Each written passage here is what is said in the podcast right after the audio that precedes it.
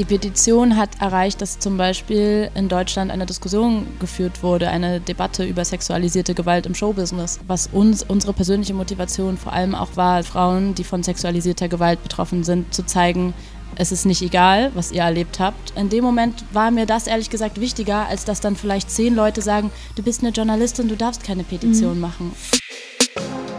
Hallo, ich bin Eva Schulz und das ist Deutschland 3000. Hier verbringe ich immer so eine gute Stunde mit Menschen aus ganz verschiedenen Bereichen, irgendwo zwischen Pop und Politik. Mein Ziel ist, diesen Leuten so zu begegnen, wie ihr sie vorher noch nie gehört habt. Deutschland 3000 soll euch, mich und meine Gäste auf neue Gedanken bringen weil man, wenn man jemand anderes kennenlernt, auch immer ein bisschen was Neues über sich selbst erfährt. Diese Woche hatte ich ein bisschen Bammel, nicht von meiner Gesprächspartnerin, die finde ich richtig toll, aber vor der Welt, in der sie unterwegs ist. Salwa Humsi ist Musikjournalistin und hat sich in den letzten Jahren insbesondere in der Rap-Szene einen Namen gemacht. Genau die ist mir aber irgendwie immer noch fremd. Ich finde da nicht so recht Zugang und darüber habe ich mit Salwa gesprochen und dann viel gelernt. Falls ihr euch mit Hip-Hop besser auskennt als ich, habt ihr sie bestimmt eh schon auf dem Schirm. Zum Beispiel aus dem Radio bei Fritz vom RBB, von dem investigativen Instagram- und Facebook-Kanal Jäger und Sammler oder ihrem eigenen Podcast Vor der Mio auf Spotify, für den Sauer die größten deutschen Rapstars zu sehr persönlichen Gesprächen trifft. Persönlich wurde es bei uns auch, denn neben Rap und Journalismus haben wir unter anderem über ihre Familie gesprochen, über den Bürgerkrieg in Syrien, wo ihr Vater herkommt, und über Sexismus im Musikbusiness. Das ist eines der Themen, bei denen sich Salwa besonders engagiert. Anfang des Jahres hat sie zum Beispiel eine Kampagne mitorganisiert, um Konzerte des amerikanischen RB-Sängers R. Kelly in Deutschland zu verhindern. Was sie dabei gelernt hat und warum ich das einerseits beeindruckend und andererseits aber auch bedenklich fand, hört ihr gleich. Hier kommt eine gute Stunde mit Salwa Humsi. Wo kommst du gerade her? Ich komme gerade von zu Hause. Ich habe Homeoffice gemacht. Mhm. Ja. Was musstest du heute arbeiten? Ähm, ach, voll viele verschiedene Kleinkram-Sachen. Ich musste mich schon um unseren nächsten Beitrag für Jäger und Sammler kümmern, da ein paar Telefonate führen. Dann habe ich mit meiner Managerin telefoniert.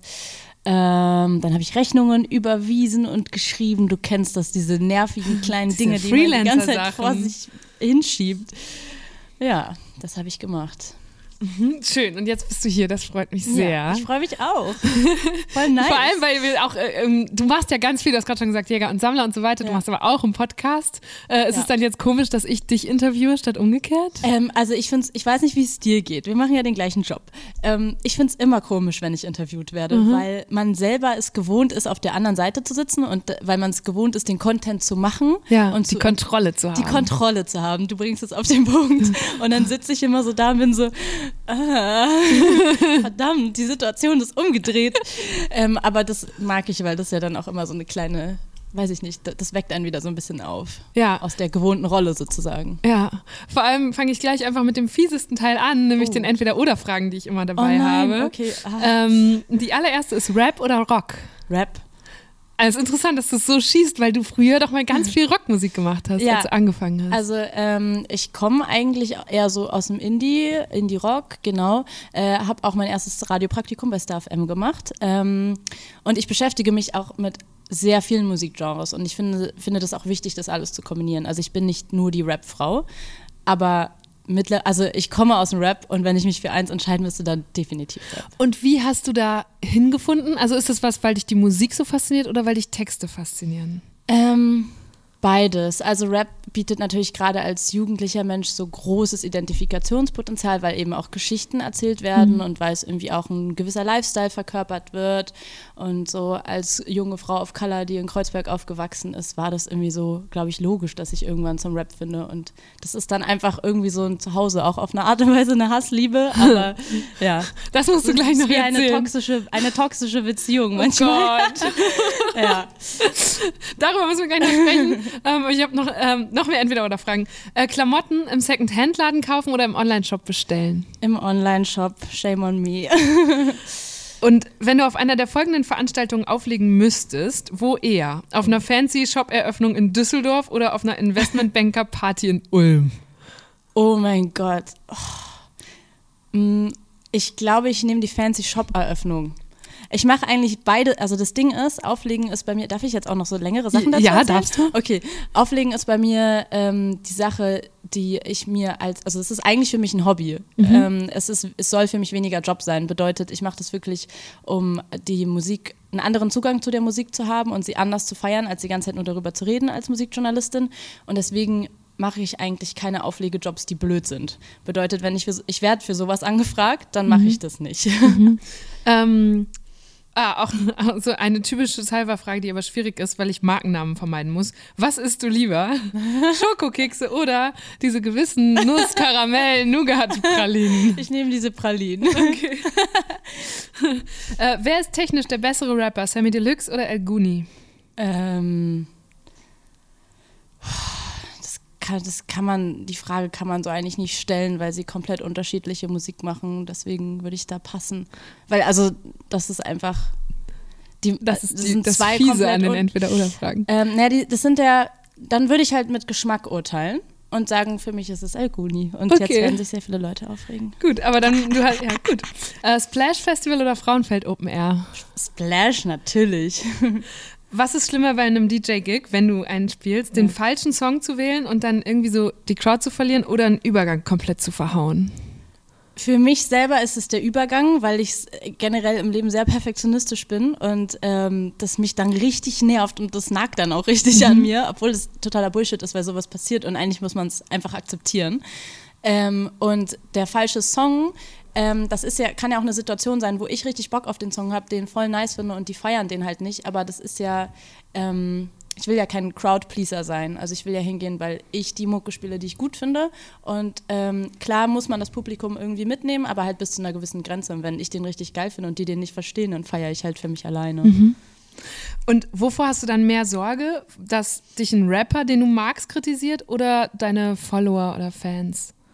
Wenn mich ein Rapper kritisiert, den ich mag, kommt halt drauf an. Ich glaube, das ist schwer zu sagen. Also wenn ich einen Rapper, den ich mag, einfach nur weil ich seine Musik gerne höre, dann ist mir das eigentlich egal. Ähm, ist mir es ziemlich egal. Bei meiner Community ist es was anderes, weil die natürlich irgendwie wissen, wofür ich stehe und was mir wichtig ist und weil ich die mitnehmen möchte. Und wenn die mich dann für etwas kritisieren, dann mache ich mir auf jeden Fall Gedanken drüber und spreche mit denen darüber und tausche mich aus und bin auch dankbar dafür. Ja. Also ist Letzteres schlimmer. Ähm, Würde ich sagen, ja. Mama oder Papakind? Oh, muss man sowas wirklich. Oh, das, warum stellst du so eine Fragen? Oh, das finde ich richtig blöd. Warum? Aber das ist doch voll gemein, wenn man sich jetzt entscheiden muss für Nee, du einen. musst dich ja nicht entscheiden, wen du lieber hast, aber man hat doch manchmal, kommt man irgendwie mehr auf den einen oder die andere oder hat, keine Ahnung. Warte, lass mich mal nachdenken. Also wahrscheinlich bin ich ein Baba-Kind. Ähm, ich weiß gar nicht so genau, wie ich das begründen kann. Tatsächlich ist es irgendwie, es ist mehr so ein Gefühl, glaube ich. Weil ich, ja, wenn eher wahrscheinlich zuerst mein Baba zu Rate ziehen würde. Und ja, keine Ahnung. Irgendwie, ja, ist so ein Gefühl. Ist der so ein guter Ratgeber? Ja, er hat sehr viele arabische Sprichwörter auf Lager. Also es ist echt, wenn ich einmal zu Hause bin, dann droppt der so, äh, teilweise, manchmal überlege ich, ob ich so eine Strichliste mache. Er fängt dann immer an mit Salwa, es gibt ein arabisches Spr Sprichwort, das sagt. Und ähm, irgendwie ist das schön, weil er halt eine sehr, ähm, die arabische Sprache lebt mit, von sehr vielen Bildern und ähm, ja, ist auch auf eine Art und Weise sehr romantisch und das ist irgendwie, das kann total sweet sein, gerade wenn du zum Beispiel einen Rat brauchst und jemand das einfach in so einem Bild zusammenfasst, wo du dir erst denkst, lol, und dann ist es aber so, ja, stimmt, du hast recht. Und dann steckt da ganz viel drin. Ja, genau. Erinnerst du dich an den letzten Rat, der dir da Oh, richtig es gibt weitergeholfen hat? ein Sprichwort, was er mir immer erzählt. Ähm, und zwar sa sagt er immer so, ey, es gibt dieses Schiff. Ähm, keine Ahnung, irgendein Sprichwort aus dem Koran oder von sonst wo, wo er das immer herholt. Ähm, es gibt dieses eine Schiff und es ist auf dem Meer und es will in die eine Richtung fahren. Aber der Wind geht in die andere Richtung und das Schiff muss sich dann anpassen. So, das ist schon die Story. Er erzählt die halt dann nur viel Ja. länger. Und dann bin ich immer so, ja, okay, Baba, ich hab's verstanden, ich bin das Schiff, ich bin ungeduldig, ich will aber geradeaus, ich will nicht nach hinten. Und er erzählt mir das immer, weil ich halt so ein relativ ungeduldiger Mensch bin und dann erzähle ich ihm, dass irgendwas nicht geklappt hat oder mir irgendwas nicht passt und er erzählt mir immer diese Story mit dem Schiff und versucht mir halt damit zu sagen, dass der Wind nicht immer so weht, wie man möchte. Ich habe mich eh gefragt, ich habe äh, die Bedeutung deines Namens nachgeschlagen. Sal, sagt man Salwa oder Salva? Äh, man kann es verschieden aussprechen. Es ist eigentlich Selwa. Aha. Ähm, ich stelle mich immer vor als Salwa Mhm. und sage aber ähm, zu Menschen, die das nicht schaffen, den auszusprechen, dass sie auch Salva sagen können. Was ich ganz schlimm finde, ist Salva. Okay. ähm, der Name bedeutet auf jeden Fall die Tröstende. Und ich habe mich gefragt, warum deine Eltern dich so nennen. Ähm, eigentlich, das erzählt mir mein Papa immer, ist Selwa, ähm, das kannst du auch googeln, eine arabische Süßigkeit, also Baklava, die es Ah, auch gibt. Und es ist wohl die kostbarste, sagt er mir immer, die kostbarste Süßigkeit, die es gibt. Die hat wohl Mohammed, der Prophet, ähm, in der Wüste gegessen. Das, ähm, da, da musst du aber meinen Papa fragen. Und äh, Homsi kommt, dann mein Nachname kommt ja tatsächlich einmal auch von der Stadt Homs. Und ähm, ja, dann gibt es ja auch die Kichererbsen und den Hummus. Das heißt, eigentlich bin ich komplett essbar. Geil! Und das bin passt auch nach voll gut zu mir. Du liebst Süßigkeiten und Hummus, ne? Ja, Beides. Sehr, sehr, sehr doll. Das heißt, die haben einen Volltreffer gelandet. oder? Aber vielleicht bin ich deswegen so geworden, wie ich Wegen bin. deines Namens, oder? das ist ja eh super interessant. Ja. Ich habe auf jeden Fall mal gelesen, dass Menschen, also dass der Name Mensch, der Name, den ein Mensch trägt, ihn so sehr prägt, dass er sich auch irgendwie zu, also in diese Ja. Richtung entwickelt. Interessant. Also bist du eine sehr süße Kichererbse geworden. Oh. Dann, ha, weil ich habe dann überlegt, als ich so nachgedacht habe, die Tröstende, ob du gut im Trösten bist. Oh ja, ich glaube schon, tatsächlich. Ähm, ich würde mich tatsächlich als einen sehr empathischen Menschen be- bezeichnen. Also sagen mir auch meine Freunde häufiger, deswegen wird es wahrscheinlich stimmen. Und ja, ich tröste gerne eigentlich. Ja. Wann hast du das zuletzt gemacht? Ähm, regelmäßig bei meinen kleinen Schwestern, glaube ich. Also so, ob das dann kleine oder große Sachen sind. Die tröste ich. Ja. Bist du die, die die zuerst anrufen oder rufen die auch zuerst deinen Vater an, wenn was ist? Äh, ob sie mich erst anrufen Ja. oder mein Papa? Ich glaube erst mich. oh, das ist aber richtig schön. Das ist richtig schön, ja. Ich, also ich bin auch sehr, sehr dankbar dafür. Ich bin sehr dankbar dafür, zwei so tolle Schwestern haben. zu Wie alt sind die? Ja, die sind 15 und 18. Okay. Ja. Ha, krass.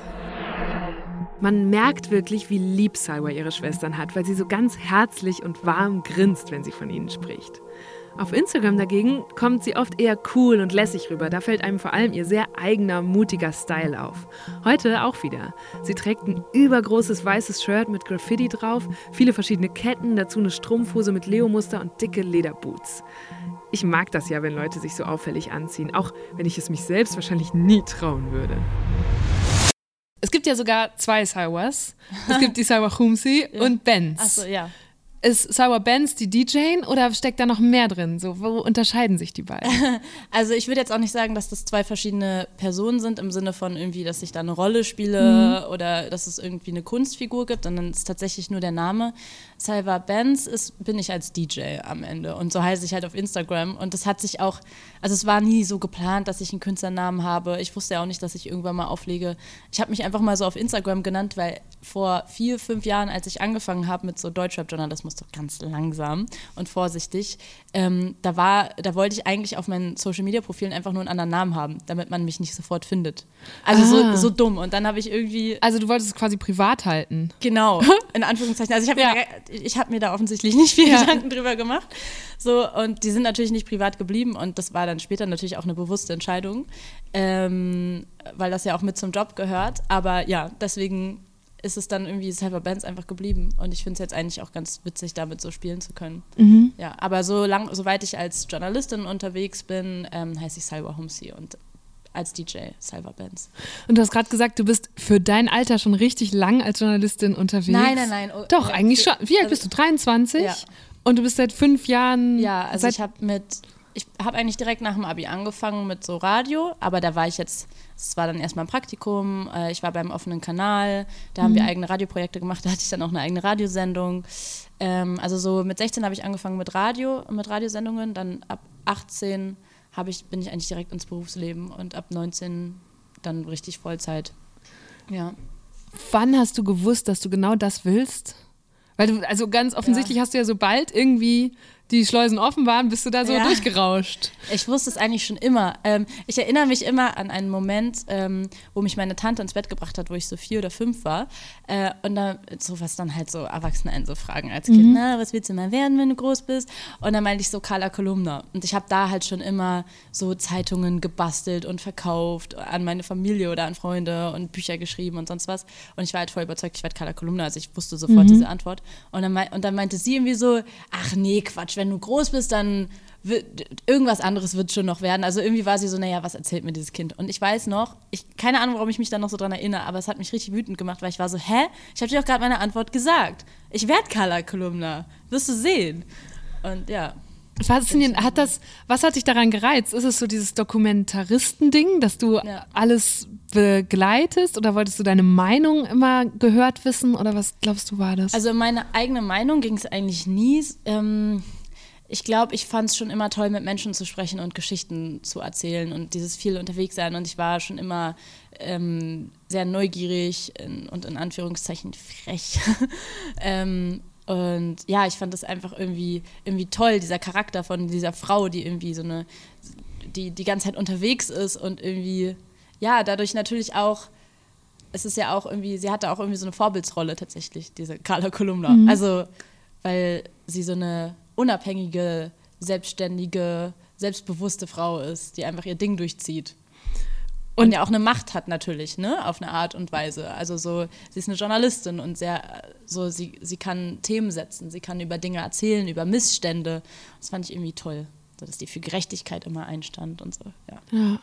Ähm, was mich fasziniert ist, wir machen auf eine Art beide den gleichen Job, aber in komplett verschiedenen Blasen. Mhm. Und du bist in einer Szene gelandet, die mir sehr fremd ist, mhm. nämlich diese Rap-Hip-Hop-Szene, ja. weil ich den Eindruck habe, dass die oder dass die gerne den Eindruck vermitteln, ja, wir sind hier so ähm, die Coolen ja. und es ist richtig schwer, zu uns dazuzugehören. Findest du echt? Also darum Für mich, ja als jemand, der davon wenig ja. Ahnung hat, erscheint es so. Und ich wüsste gar nicht, wie Aber ich mir so einen Zugang auch andersrum dazu die Medienbubble genauso. Also so, ähm, wenn ich bin ja praktisch, ich habe ja einen Fuß in beidem, in der Medienindustrie und in der Musikindustrie und ich finde das auf in beiden Seiten die Leute, Leute irgendwie so wirken, als denken sie, sie wären irgendwie besser und irgendwie, ähm, wir machen alle voll die coolen Projekte mhm. und ähm, bla. Also ich finde, dass vielleicht ist es so ein generelle, generelles Bubble-Ding, weißt du? Oder so ein Berlin-Ding. Na, ich habe ich hab so gedacht, also so ein Popmusiker oder eine Popmusikerin ja. zum Beispiel oder diese Szene, da habe ich das Gefühl, die nehmen alle auf, weil das so vielleicht was Aber es stimmt gar nicht. Im Rap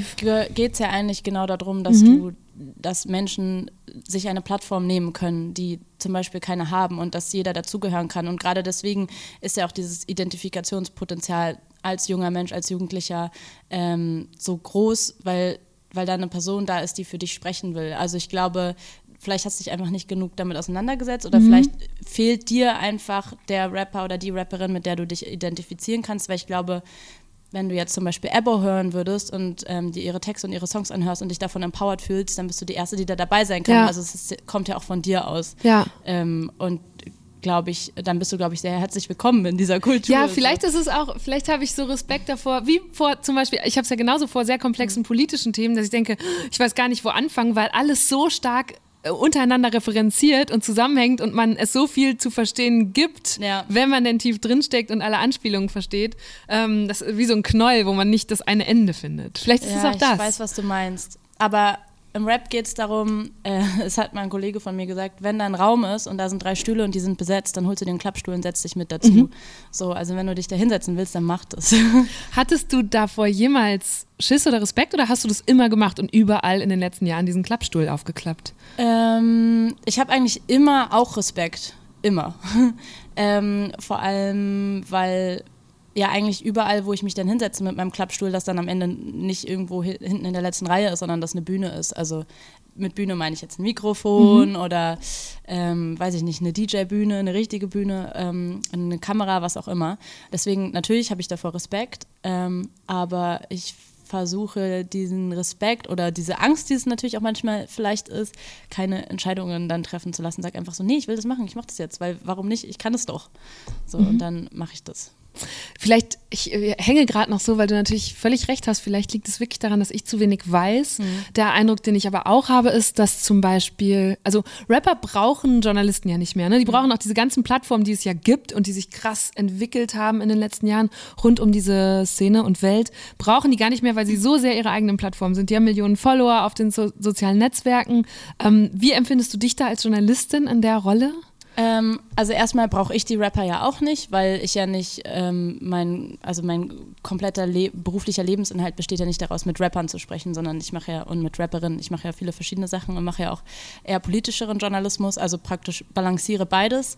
Ähm, ich glaube auch, dass selbst wenn die Rapper und innen uns nicht brauchen würden, man ja trotzdem über sie sprechen kann. Also mhm. dafür muss man ja nicht mit ihnen ins direkte Gespräch gehen. Ähm, ich sehe auf jeden Fall das Problem, ähm, darüber spreche ich auch schon äh, lange, ähm, dass dadurch, dass es Instagram gibt und wenn RapperInnen dann äh, äh, erfolgreich sind bereits, die das gar nicht mehr brauchen, dass man ihnen eine Plattform gibt, weil sie ihre Geschichte einfach erzählen können. Ähm, ich glaube aber gerade deswegen, dass ähm, kompetente, kritische Journalisten, MusikjournalistInnen ähm, umso wichtiger werden, weil es für die Fans, die jungen Fans, halt gar keine Kontextualisierung mehr gibt, ob jetzt gesellschaftlich oder einfach kritisch. Und ähm, deswegen unser Job immer wichtiger wird, um das einfach einzuordnen, was die da mhm. die ganze Zeit alle reden. Mhm.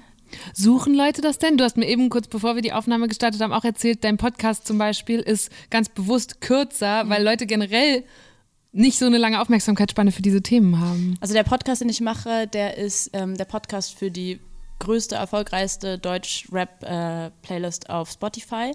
Die heißt Modus Mio und die haben halt ein sehr junges Publikum und klar ist das eine Herausforderung. Wie kriegt man denn diese jungen Menschen dazu, Podcasts zu hören, die vielleicht gar nicht wissen, was Podcasts sind? Die, also, so die überhaupt gar nicht das, was wir täglich konsumieren an Medien, seien es jetzt irgendwie Online-Zeitschriften oder ähm, am Ende die Tagesschau oder mhm. sonst was, die damit gar nicht in Berührung kommen, weil es eine komplett andere Generation ist. Obwohl du und ich, wir beide jung sind, sind wir von denen so weit weg.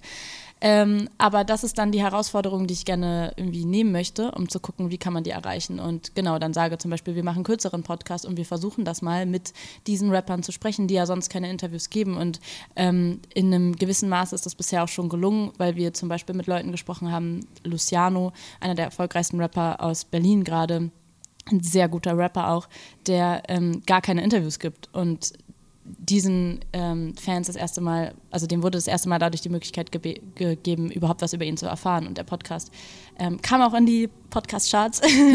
und wie hast du ihn dazu bekommen, dass er dir ein Interview gibt? Ähm, das mache ja nicht ich, das macht dann Spotify. Mhm. Also die sind dann mit ihm ins Gespräch gegangen. Der hatte Bock drauf, so, weil der dann anscheinend, ich meine, ähm, das merke ich jetzt halt auch mit dem Podcast. Ähm, die RapperInnen haben anscheinend doch Interesse, ihre Geschichten zu erzählen, aber sie sind selber müde von diesen alten Erzählformen. Mhm. Von diesen, das klassische Hip-Hop-Interview waren halt immer irgendwie ein bis zwei Stunden Interviews. Zwei Männer sitzen auf irgendeiner Bank und reden und es ist viel zu lang und wird dann auf YouTube so hochgeladen. Mhm. Und wirklich, ja. Und ähm, das hat er mir zum Beispiel auch erzählt in dem Interview, dass er darauf keinen Bock hat, weil er das langweilig findet. Und das fand er dann aber wiederum reizvoll. Was reizt dich daran? Oh, so vieles. Also ich finde gerade an diesem äh, Vor der Mio-Podcast, den ich mache, so reizvoll, dass ähm, ich die Interviews so führen kann, wie ich will, im Sinne von, dass ich sehr persönlich sein kann. Und ich glaube, das gab es bisher sehr selten, gerade mit ähm, RapperInnen dieser Größe. Sehr persönliche, intime Gespräche, wo man auch mal über Männlichkeit sprechen kann, ähm, über was so in der Erziehung falsch gegangen ist, äh, schiefgegangen ist, was zu Hause schiefgegangen ist. Und was wo diese Themen zwar nie konkret ähm, angesprochen werden von mir aus, aber wo der größere Kontext halt, glaube ich, so ein bisschen dadurch vielleicht erklärt wird, also soziale Ungerechtigkeit, ähm, wie das ist, als junger Mensch mit Migrationshintergrund in Deutschland aufzuwachsen und ja, diese, diese Geschichten zu hören, zum Beispiel von einem Rapper, der noch nie, mit niemand anderem gesprochen hat, das ist für mich ein großes Privileg, weil es für mich, mir natürlich auch als Musik, Musikjournalistin sehr viel bringt, diese Gespräche zu führen, um Rap besser zu verstehen und um diese Menschen besser zu verstehen und um das für mich, wie gesagt, wieder in einen größeren Kontext zu setzen und ja. War das für dich so selbstverständlich, dass du das erzählst? Weil eigentlich ja. ist ja so über Gefühle reden und über psychische mhm. Erkrankungen auch im Rap mhm. eher ein Tabuthema, ja. zumindest im Deutschrap. Ja, also weil äh, uns haben diese Gefühle geprägt. übertrieben. Und es sind einfach Sachen auch, aus denen wir unsere Kreativität nehmen. Klar, ich finde, Mannsein ist, gehört schon dazu. Mhm. Und äh, ich habe auch eine gewisse Vorstellung von Mannsein. Aber man sollte auch, Mann sein ist auch, wenn man über seine Gefühle reden kann. Wenn man depressiv auf der Straße war, dann war es man halt. Mhm. So. Wie machst du das überhaupt? Ich habe den Eindruck, ähm, es gibt so, so viele Neuerscheinungen, so viele Leute hauen gerade Singles und ganze Platten raus. Mhm. Sitzt du, jetzt naiv gefragt, sitzt du zu Hause am Tisch und hörst dir alles an, was diese Woche erschienen ist? Und ähm, weil das ist auch, es ist ja so textintensiv, mhm. da steckt so viel drin. Wie denkst du dich da rein? Wohin, wie viel Zeit brauchst du, um allein so einen Überblick zu bekommen von dem, was sich da gerade bewegt? Unterschiedlich. Also bei mir ist halt gerade das Schwierige, dass ich ähm, thematisch so vieles auf einmal mache. Also ich habe ja eine Woche, da beschäftige ich mich dann vielleicht mehr mit musikjournalistischen Themen und mache irgendwie ein Interview mit einem Rapper und mache dann eine Musikradiosendung und dann habe ich eine Woche, wo wir vielleicht an einem Jäger- und Sammlerbeitrag arbeiten und dann moderiere ich irgendwo anders irgendeine Diskussion und dann sind das halt so zwei komplett mhm. verschiedene Themenfelder. Und wenn das zum Beispiel das zweitere Themenfeld ist und ich dann aber mich abends noch mit Musik auseinandersetzen muss, manchmal passt das so gar nicht oder pa äh, passt einfach in den den äh, in den Tag halt nicht rein, weil du dann noch vielleicht was ganz anderes vorbereiten musst. Und manchmal ist das alles ganz schrecklich durcheinander, aber ich, ich versuche eigentlich jeden Freitagabend ähm, oder jeden Donnerstag, das ist ja immer die Nacht von Donnerstag auf Freitag, wo die Musik rauskommt, mir die Releases anzuhören und alle Releases kannst du dir nie anhören, weil ich mich, ich höre ja auch nicht nur deutsche Musik. Mhm. So, und äh, da weißt du nicht, wo du anfangen und aufhören sollst. Ähm, Siehst du wieder, das ist das Knoll mit dem, äh, Wo, der, wo der Faden nicht Klar. sichtbar ist, wo er endet. Ähm, aber man muss ja auch nicht alles mitbekommen. Also wenn man diesen Anspruch hat, dann platzt man ja irgendwann. So und das ist halt, glaube ich, eben gerade. Also das ist zum Beispiel auch eine Erkenntnis durch diesen, durch diese ganzen Sachen, die ich balanciere, einfach so zu wissen, so man kann nicht alles schaffen, man kann nicht alles auf einmal machen. Du kannst nicht alles gelesen, alles gesehen und alles gehört haben, aber das ist okay, gerade wenn du halt nicht die ganze Zeit nur Deutschrap-Journalismus machst. Wenn das mein Hauptjob wäre, wie ich zum Beispiel Freude, Freunde habe, die in ähm, Redaktionen sitzen, die nur Deutschrap-Journalismus machen, dann wäre ich schlecht vorbereitet, wenn ich das nicht machen würde. Mhm. Aber ich muss ja noch tausend andere Sachen nebenbei machen.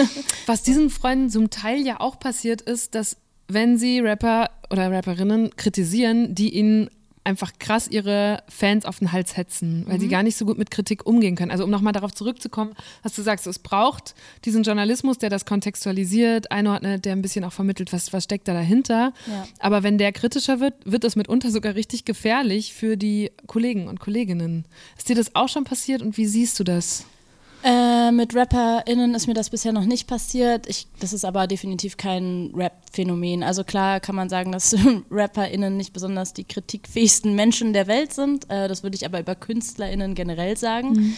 Ähm, aber ich habe ja für Jäger und Sammler zum Beispiel auch schon Beiträge zu Themen gemacht, wo sich dann irgendwie Nazis ans Bein gefühl, gekackt gefühlt haben äh, und so Sachen. Und die also die hetzen, hetzen dann bei mir zum Beispiel auf eine ganz andere und auf eine viel ekligere Art. Also so, ich glaube, da muss man, das liegt dann vielleicht eher daran, dass gerade das Internet so der Raum ist, wo wir alle unsere alles, was wir denken, irgendwie ausladen und irgendwie gar nicht mehr vor Augen haben, dass da ein anderer Mensch ist. Und ähm, das zeigt sich dann einmal darin, wenn ein Rapper äh, nicht kritikfähig ist. Das zeigt sich aber auch darin, wenn irgendwie ein rechter Typ ähm, mich scheiße findet mhm. und scheiße findet, dass ich eine Feministin bin und dass ich ähm, arabischen Papa habe und über die Themen, über die ich spreche und mir dann irgendwie Morddrohungen schickt. Also so, das ist, ja, glaube ich, das finde ich nochmal wichtig zu sagen, dass es mhm. irgendwie nicht nur die Rapper sind. Natürlich ist das total scheiße und das ist auch kein, das ist auch kein schöner Alltag, mit dem du lebst als Deutschrap-Journalist. Wenn du, also das ist natürlich nochmal was anderes, wenn du nicht weißt, ob der Rapper dann am nächsten Tag mit seiner ganzen Gang bei dir vor der Tür steht. Ähm, so, Dinge, die ja. schon passiert sind. Rapper und Journalisten, das ist, wie Sauer ja auch schon gesagt hat, eine ewige Hassliebe.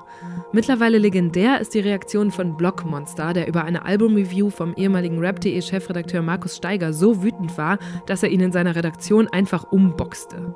Flair drohte einem Journalisten, der sich in einem Artikel über ihn lustig gemacht hatte, öffentlich und postete dabei ein Foto von dessen Haustür. Und Capital Bra rief seine mehreren Millionen Instagram-Follower dazu auf, die Seite von Neues.de zu stürmen, weil er sich in einem Beitrag falsch dargestellt fühlte.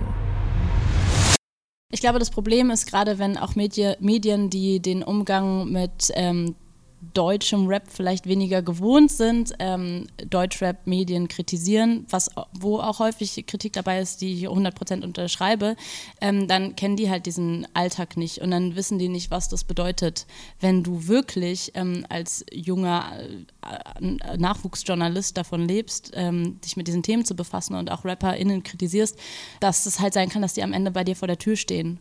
Und ähm, so, natürlich ist das ein, ein scheiß Joballtag. Mhm. Und umgekehrt kann man aber ja auch mit Rappern dann auf einmal total gut sein und ja. kriegt dann irgendwie einen Shoutout auf dem Trettmann-Album. Wie fühlt sich das an für dich? Was bedeutet dir das? Ähm, ach, ich weiß gar nicht, ob mir das jetzt so viel bedeutet das Ganze ist zustande gekommen, weil ich damals, ähm, da habe ich gerade angefangen bei Fritz moderieren zu dürfen. Da habe ich nachts immer eine Rap-Sendung äh, moderiert. Und da habe ich Trettmann immer nachts gespielt. Und das war, seit er diese neu, diesen neuen Sound gemacht hat, war ich da, glaube ich, einer der ersten, die ihn im mhm. Radio gespielt hat. Und deswegen hat denen das sehr viel bedeutet. Ich kannte die aber auch nicht. Also ich kannte Kitschkrieg nicht, ich kannte Trettmann nicht, nicht persönlich. Und ich hatte dann den Kontakt zu denen, weil ich damals immer eine Genehmigung brauchte, ob ich den Song spielen darf oder irgendwie sowas. Oder wenn die noch nicht draußen waren, habe ich die gefragt, ob die mir das schicken.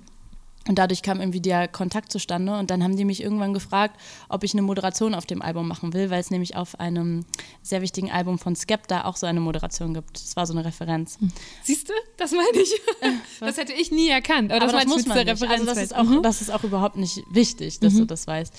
Genau. Und dann haben die mich gefragt und tatsächlich, wir sitzen ja gerade im Fräulein Fritz und Kreuzberg, haben wir das genau hier aufgenommen. Ach, schön. Und da, also da war er ja noch nicht so groß. Das ist eh interessant, wie sich Deutschrap seitdem entwickelt hat. Das war halt ein absolutes Underground-Ding.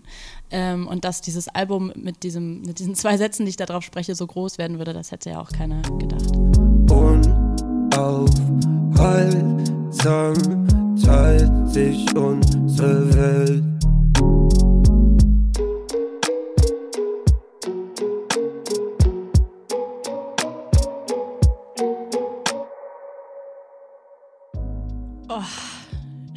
schaurig schön. Der Song klingt ein bisschen so, als hätte er den Text direkt auf dem Herzklopfen geschrieben. Trettmann mit New York. Mein Name ist Salwa Humsi und ihr hört Kitschkrieg FM direkt aus Kreuzberg du bist auch mit dieser Rap-Szene auch groß geworden und eben zu so einer ähm, Größe darin. Das finde ich total spannend, dass also auch Journalisten und Journalistinnen so eine, in, so eine Funktion haben in und für diese Szene, obwohl sie sie eigentlich nicht bräuchte. Also das, worum wir gerade ja. kreisen.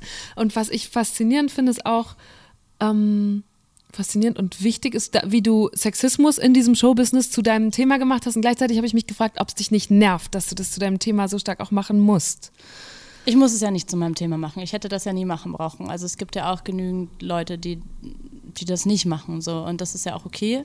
Ähm, aber Natürlich nervt es mich manchmal. Also das ist das, was ich mit der Hassliebe gesagt habe. Es geht mir einfach richtig krass auf den Sack, dass es es gibt und dass man da darüber, die ganze Zeit drüber diskutieren muss und dass egal auf welcher Party ich bin, mich nachts um eins besoffen irgendein Musikindustrie-Dude anspricht und mit mir eine Diskussion starten will, warum ich das denn alles ganz falsch sehe und ob ich dem das jetzt mit R. Kelly nochmal neu erklären kann oder mhm. mit Jesus und mhm. so. Ähm, aber das wie gesagt, auch da wieder das Ding, so Sexismus gibt es ja nicht nur im Rap und das hätte ich vielleicht auch, wenn ich nicht Deutschrap-Journalismus machen würde, woanders, was ich ja auch mache, zu meinem Thema gemacht.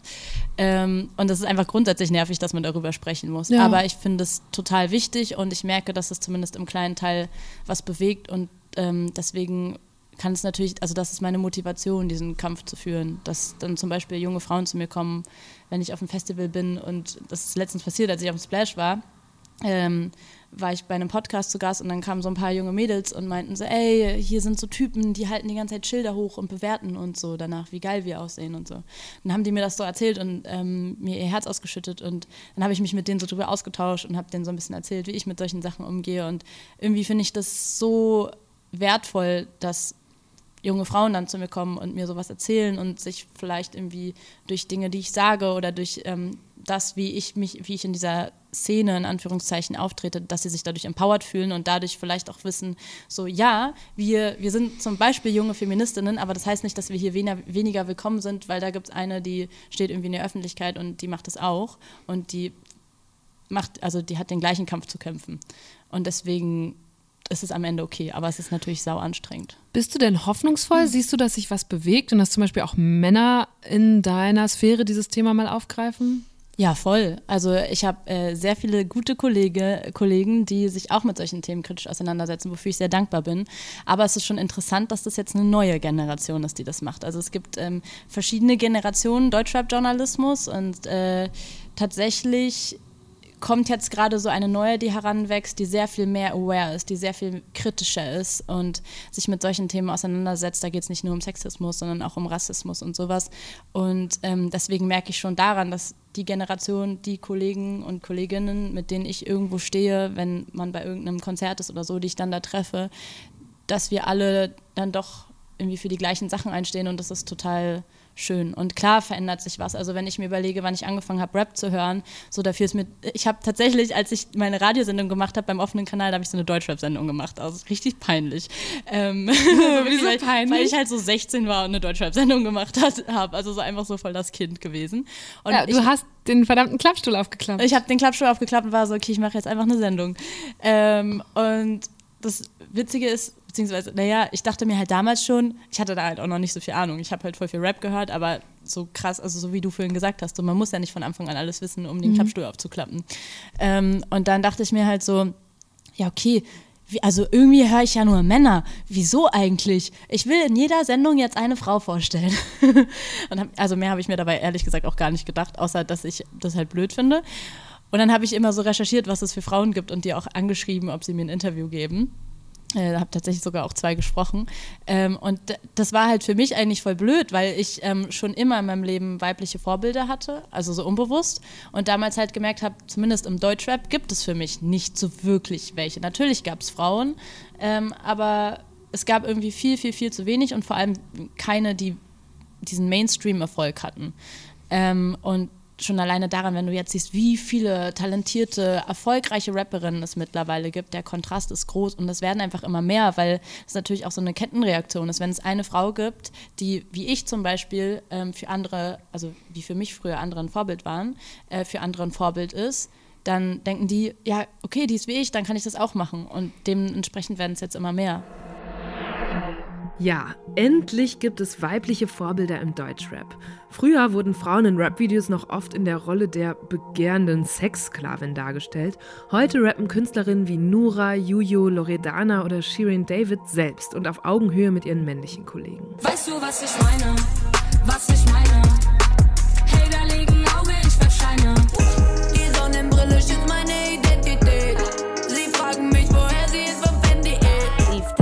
Schwanger, Portemonnaie fett. Alles super size wie der G6. Sprichst du grad nicht über Cash, falsche Frequenz. Sperr deine ganze Straße nur für meine Präsenz. Ich muss mich ablenken, muss wieder Musik machen. Guck mir zu, ich füll ab heute alleine meine Brieftasche. Es gibt zahlreiche Kollabos von männlichen und weiblichen RapperInnen und gleichzeitig aber auch immer noch Künstler mit sexistischen, rassistischen oder homophoben Texten. Wie beispielsweise Jizzes, der darüber rappt, dass alle Frauen Schlampen wären. Oder Bowser, Zitat, ich lass keine Hurentochter ungefickt, alle wollen meinen Dick, sogar Lesben werden umgedreht. Und auch Rins Song Arrêté handelt davon, wie er Sex mit einer Frau hat, die aufhören schreit. Kannst du mir erklären, du hast mal in einer Diskussionsrunde gesagt, du findest es schlimmer, wenn jemand wie Crow oder Rin äh, sexistisch ist als zum Beispiel Jizzes. Warum ist das schlimmer? Ähm, es, natürlich kann man nicht sagen, der Sexismus ist schlimmer als der. Also es, Sexismus äh, sollte man nie legitimieren und ist immer scheiße. Ähm, ich habe aber gelernt, dass man sich ähm, darüber, dass man sich immer, wenn man eine Person gerade in so einem Kontext ähm, kritisiert, ich, zumindest ist es mein Anspruch, sich damit auseinandersetzen sollte, woher die Person kommt und was die für eine Geschichte hat. Zum Beispiel vor der MIO, die Menschen, mit denen ich spreche, sind teilweise Leute mit Migrationshintergrund, ähm, die spät erst ähm, nach Deutschland gekommen sind, dann ähm, Deutsch gelernt haben, die, wo die Eltern keine großen finanziellen Mittel hatte, hatten, um die irgendwie in der Bildung zu unterstützen und an solchen Themen. Und wenn wenn so jemand dann irgendwie anfängt, Scheiße zu labern, dann legitimiert es das auf gar keinen Fall. Das will ich noch einmal äh, so sagen.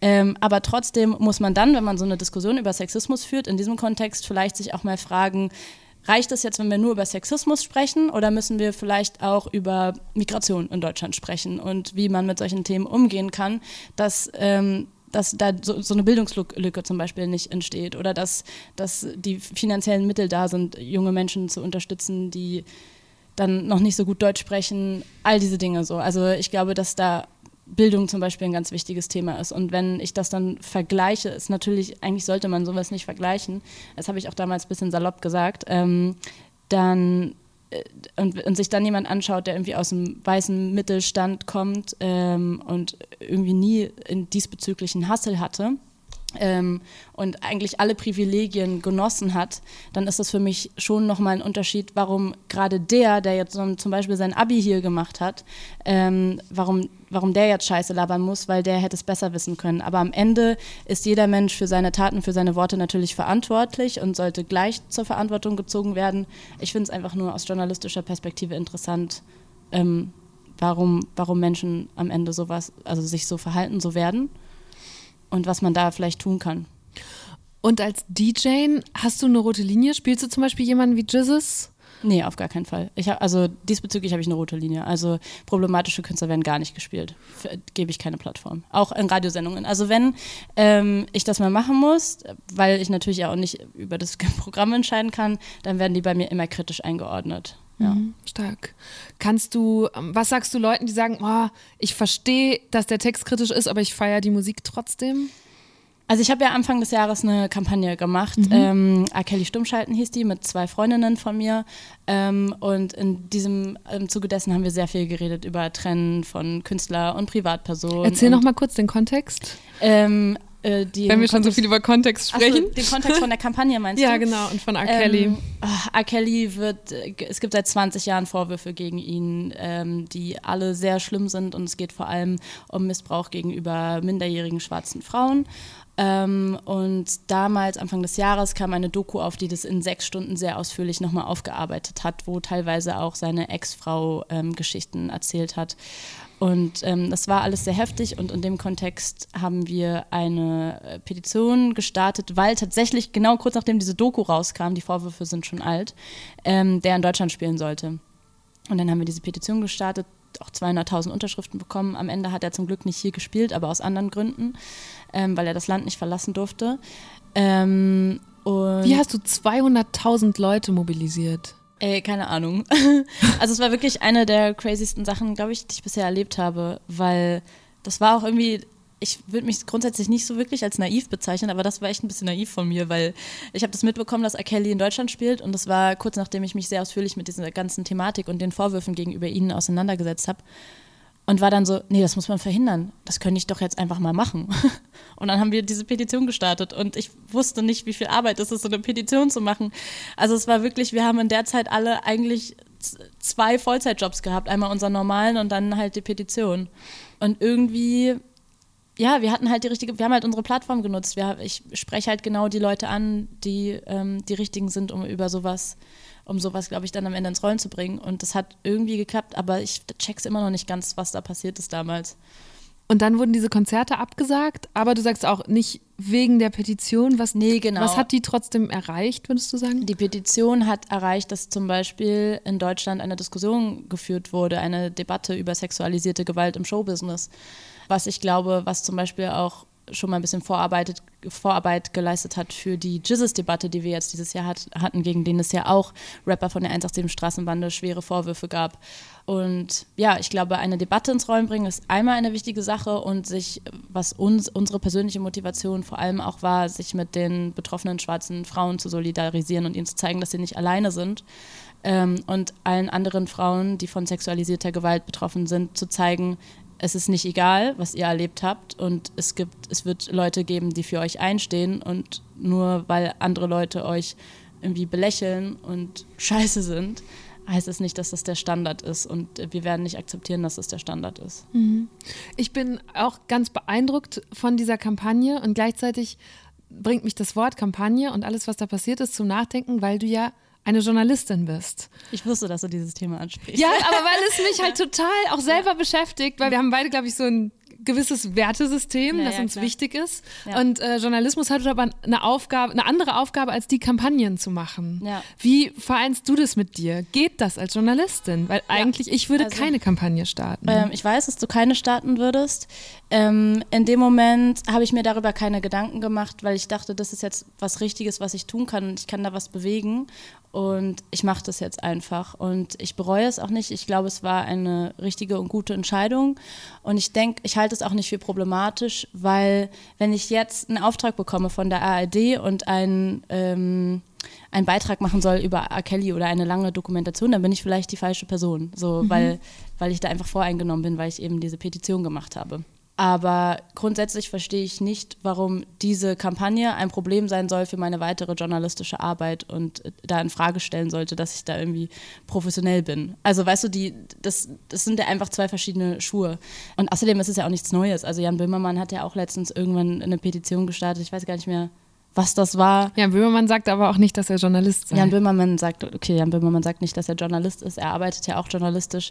Ähm, für mich ist es kein Problem, wenn andere ein Problem damit haben, dann sollen die das haben, dann können die meinetwegen auch sagen, dass ich jetzt dadurch weniger Journalistin bin. Das ist mir am Ende ehrlich gesagt egal, weil ich entscheide selber, was, also ich möchte selber darüber entscheiden, was meine Projekte sind. Mhm. So, und deswegen habe ich ja diesen, habe ich mir das erarbeitet, was ich gerade mache, weil ich mein eigener Chef bin, weißt du? Und es gibt natürlich diese alten, ähm, teilweise auch sehr versteiften Vorstellungen von wie unsere Rolle zu sein hat, die ich zum großen Teil auch genauso unterstreiche. Aber in diesem, in diesem Fall frage ich mich, also warum ist jetzt ein anderer Beitrag von mir weniger, weniger gut oder weniger professionell oder sonst was, weil ich meine Kampagne gemacht habe, eine Petition, ähm, die sich mit Betroffenen von sexualisierter Gewalt solidarisiert. Mhm.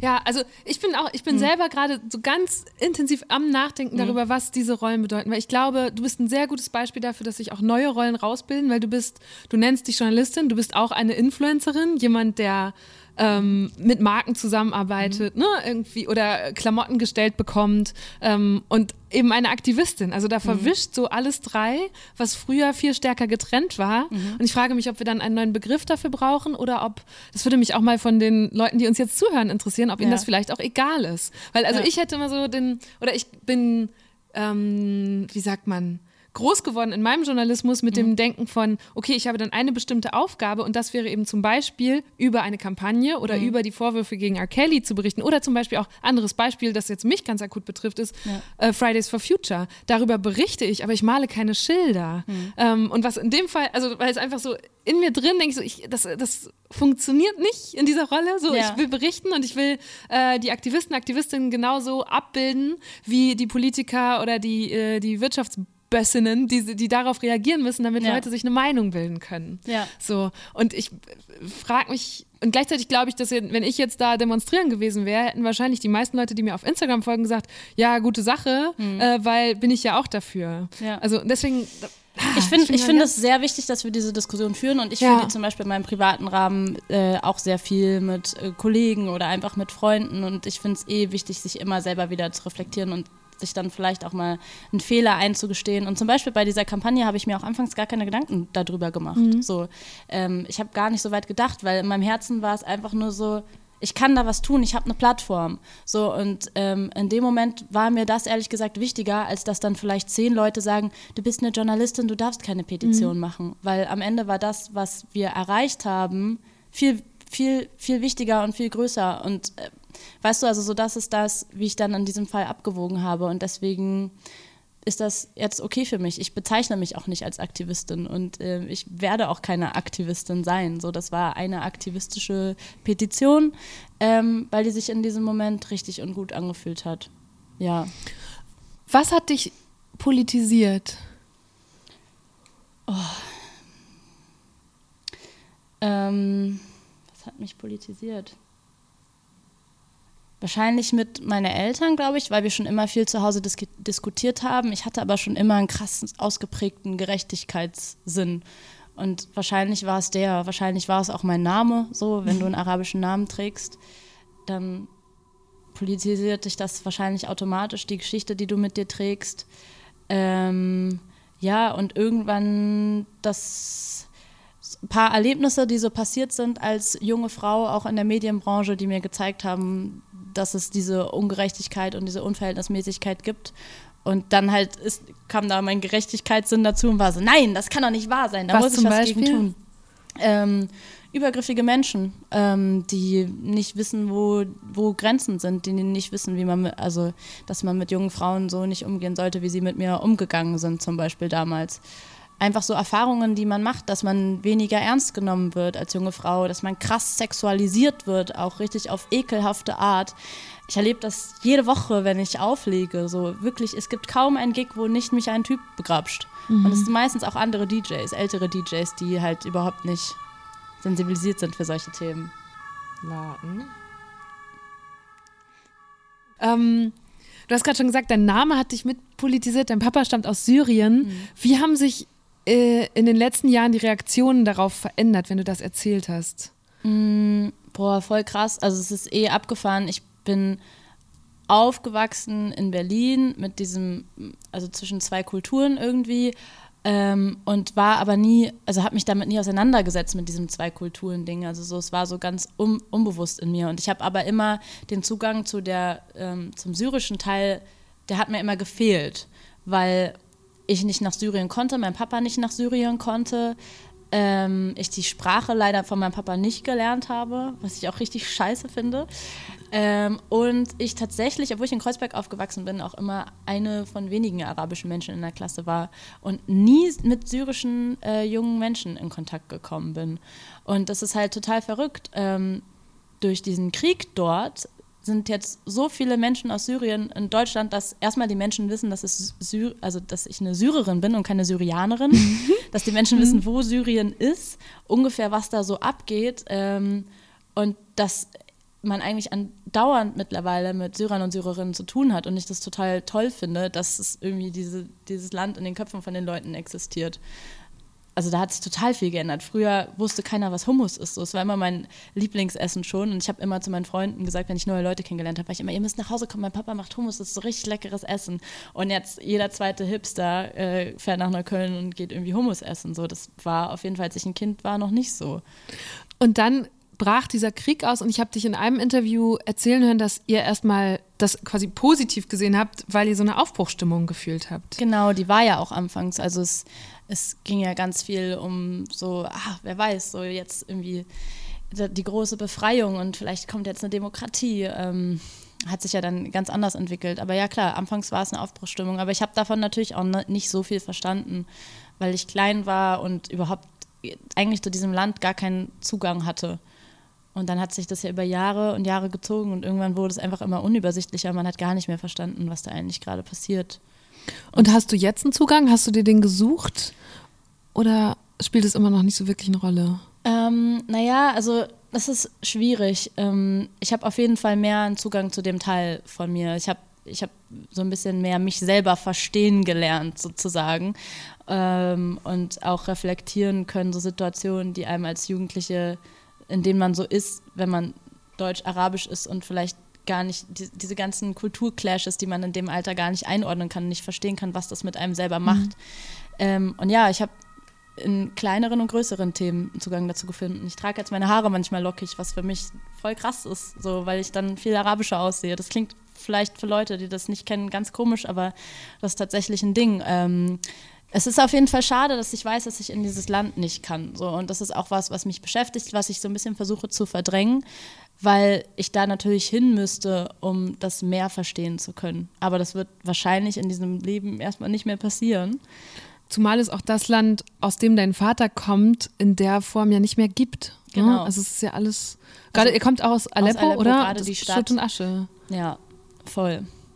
Aber mittlerweile habe ich halt auch viel mehr Freunde, die zum Beispiel auch aus Syrien kommen oder da irgendwie Wurzeln haben, die ähm, da eine ähnliche Geschichte haben. Und äh, dieser Austausch, der hat mir, glaube ich, als Jugendliche ganz stark gefehlt, weil wie willst du auch danach suchen? Dass du über diese Themen sprechen kannst, über das ähm, in Deutschland aufwachsen mit, äh, mit muslimischer Erziehung zum Beispiel und diese Konflikte, die sich dann halt so ergeben. So, das habe ich so das Gefühl, das habe ich so in den letzten Jahren nachgeholt und nicht in der Zeit, wo es, wo es eigentlich hingehört. Mhm. Das hat mich auch beschäftigt, weil ich gelesen habe, dein Vater kommt halt wirklich aus einem Teil der syrischen Gesellschaft, wo er zwangsverheiratet verheiratet wurde mit 17 ne? und dann auch deshalb das Land verlassen hat. Ja. Also es ist wirklich, das entspricht so ganz vielen der Klischees, die hier auch immer wiederholt werden in gewissen Kreisen. Beschreib mal, was das mit dir macht, wie viel davon in dir drinsteckt, von dieser ganz anderen Kultur oder wenn du sagst muslimische Erziehung, wie äußert sich die? Ähm, naja, also ich wurde einfach, ich hatte ganz andere Regeln als meine deutschen Freunde so. Und wenn ich das jetzt von äh, türkischen Freunden oder so höre, bei denen war es halt genauso, nur ich konnte damals halt niemandem sagen, oh Mann, Baba sagt wieder, ich muss um 8 Uhr zu Hause sein. Also ähm, es ging halt einfach ganz viel um viel für die Schule machen. So kümmere kümmer dich erstmal darum, dass du gut bist in dem, was du bist. So ähm, äh, lass dich nicht ablenken von Freunden und so Quatsch. Und ich musste einfach immer fragen, wenn ich mich mit wem verabrede. Ich konnte nicht wie meine anderen Freunde einfach irgendwann wieder nach Hause kommen. So es gab keine Übernachtungspartys, keine Jungs, kein Alkohol, kein Rauchen, kein gar nichts. Und das halt alle, also einfach ich wurde einfach viel strenger erzogen als meine ganzen Freunde. Und wie hast du darauf reagiert? Hast du rebelliert oder dich gefügt? Ähm, ich habe nicht rebelliert. Nee, tatsächlich nicht. Ähm, aber ich habe auch nie, also ich war auch noch nie so der krasse Partymensch. Das heißt, klar, so ein bisschen Du wollte bist DJ. ja, ja, aber ich würde mich immer noch nicht als Partymensch bezeichnen, echt nicht. Ähm, eher als introvertiert tatsächlich. Ich genieße sehr auch einfach alleine zu Hause auf meiner Couch zu sitzen. Das würden wahrscheinlich viele nicht denken. Ähm, nee, ich war nicht so der krasse Partymensch. Klar willst du dann mitmachen und das war auch nicht cool. Also konnte ich dann halt nicht. Aber für mich war das irgendwie damals kein, keine Alternative zu rebellieren, weil ich damals schon den Respekt halt davor hatte, wie das für meinen Papa wiederum ist, ähm, die Erziehung, von der er geprägt ist und wie weit er sich eigentlich schon geöffnet hat der deutschen Kultur. Ähm, und habe halt einfach damals schon Verständnis dafür gehabt, dass das für ihn auch nicht so einfach ist. Und ähm, ja, habe mich dann irgendwie auf andere Sachen konzentriert. Aber ja. Wie wird das wohl, wenn du dann mal heiraten willst? Ob ich mein, ob ich streng sein werde? Ja, Das nee, ist- ich meine ja. auch so, wie dein, also find, Ach so, ob mein Papa das dann blöd findet? ja, Nee, oder also- ob der den Mann oder die Frau dann erst approven muss, so muss er da sein, Äh, nein, seine nein. Zustimmung geben nein, und so. alle, alles, alles cool. Also mein Papa ist äh, glücklicherweise, äh, meine Eltern beide, sehr stolz auf mich und auf das, was ich geschafft habe und unterstützt mich wirklich und hört jede Radiosendung und hört jeden Podcast und alles so. Schön. Und deswegen ist alles cool. Und wirst du, wie bist du in der Erziehung?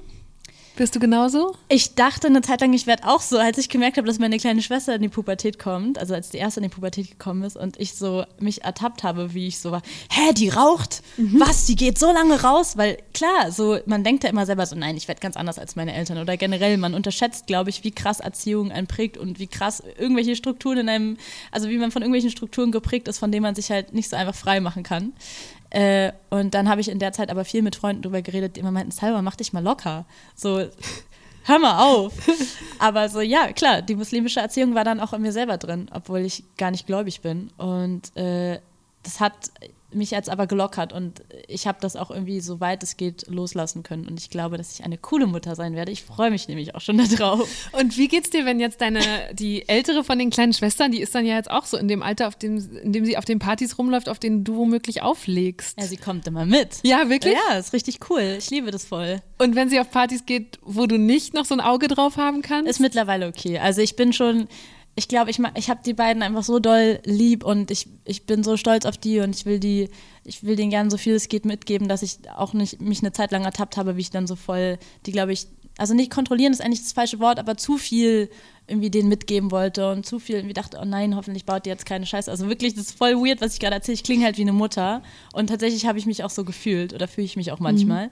Äh, aber das ist okay, das sind Sachen, die man lernt und ähm, das ist dann auch schön, wenn man, wenn man merkt, dass die auch alleine klarkommen.